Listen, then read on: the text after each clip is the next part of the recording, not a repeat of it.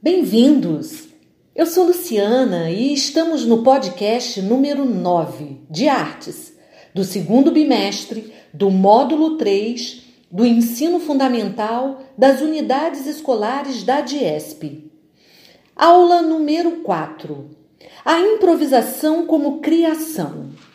Imaginem a cena: o amanhecer, o teatro lotado e um ator no palco, dormindo em sua cama, e os outros na coxia esperando sua vez de entrar em cena. Todos ainda no escuro do início do espetáculo. Ouve-se o terceiro sinal. A peça vai começar.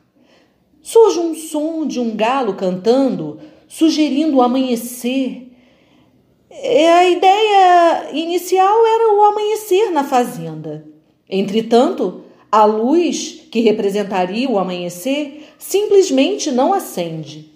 O que fazer?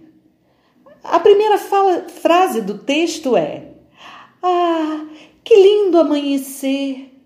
O dia será ensolarado. Contudo, a luz não acendeu e o dia não clareou. Qual a solução? O espetáculo não pode parar.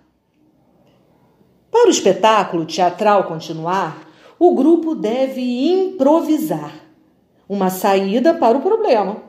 O que o ator vai fazer? Improvisar uma fala? E o técnico de iluminação? Como resolverá o problema? Afinal, o espetáculo não pode parar. E os atores, o que farão? O teatro, como uma arte do aqui e agora, recorre em vários momentos à improvisação, como saída para resolver um problema que surge inesperadamente.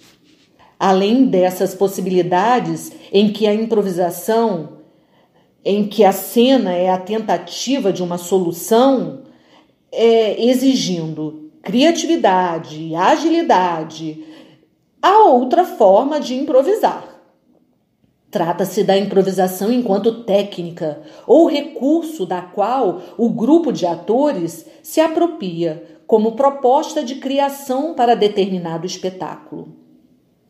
Há companhias de teatro que criam jogos teatrais e em que a improvisação faz parte da técnica e da concepção cênica adotada na criação da peça.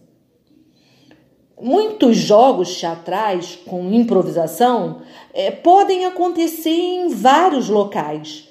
E para que aconteça, é, precisamos é, que as pessoas que jogam estejam predispostas a brincar, a jogar e a enfrentar os desafios na improvisação.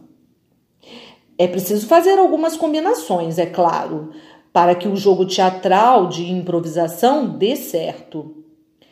Por exemplo, quem são os jogadores, quais serão as regras, qual será a duração do jogo e o mais importante, qual será o problema que vai gerar a improvisação.